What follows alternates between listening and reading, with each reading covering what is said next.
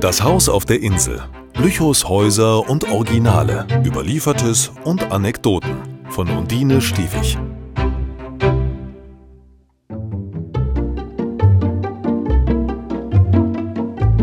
Das Elektrizitätswerk in Lüchow.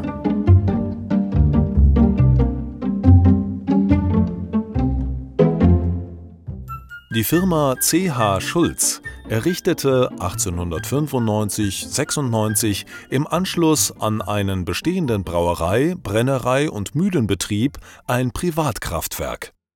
Schulz schloss am 3.5.1896 einen Vertrag mit der Stadt Lüchow für zehn Jahre Ihm wurde das alleinige Recht zugesprochen, im Stadtgebiet von Lüchow elektrische Energie zu Licht und Kraft und sonstigen Zwecken abzugeben.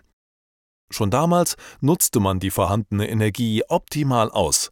Die vorhandene Feuerung für die Brennerei lieferte auch gleichzeitig den Dampf für die Stromerzeugung.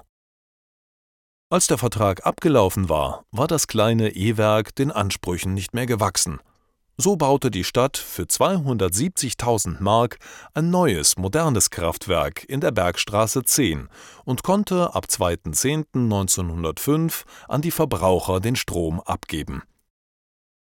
Die Bürger, die nur Petroleumlampen kannten, waren zunächst sehr misstrauisch. Am 20. 21.11.1905 brannte das Gebäude der Firma CH Schulz bis zur Ritterstraße ab in dem sich die elektrische Zentrale befand. Im Monat Dezember 1905 erfolgte durch Kohlenmangel eine achttägige Unterbrechung. Die Zeitung war voll mit Notizen über die Nichtverlässigkeiten. Einzelne Bürger ließen ihren Unmut drucken, heute wären es sicherlich die Leserbriefe. Das E-Werk wurde in Misskredit gebracht, da die Summe 270.653 Mark 38 betrug. Resultat: Es mussten 50.661 Mark 23 zusätzlich aufgebracht werden. Es handelt sich um das Gebäude Seerauer Straße 12.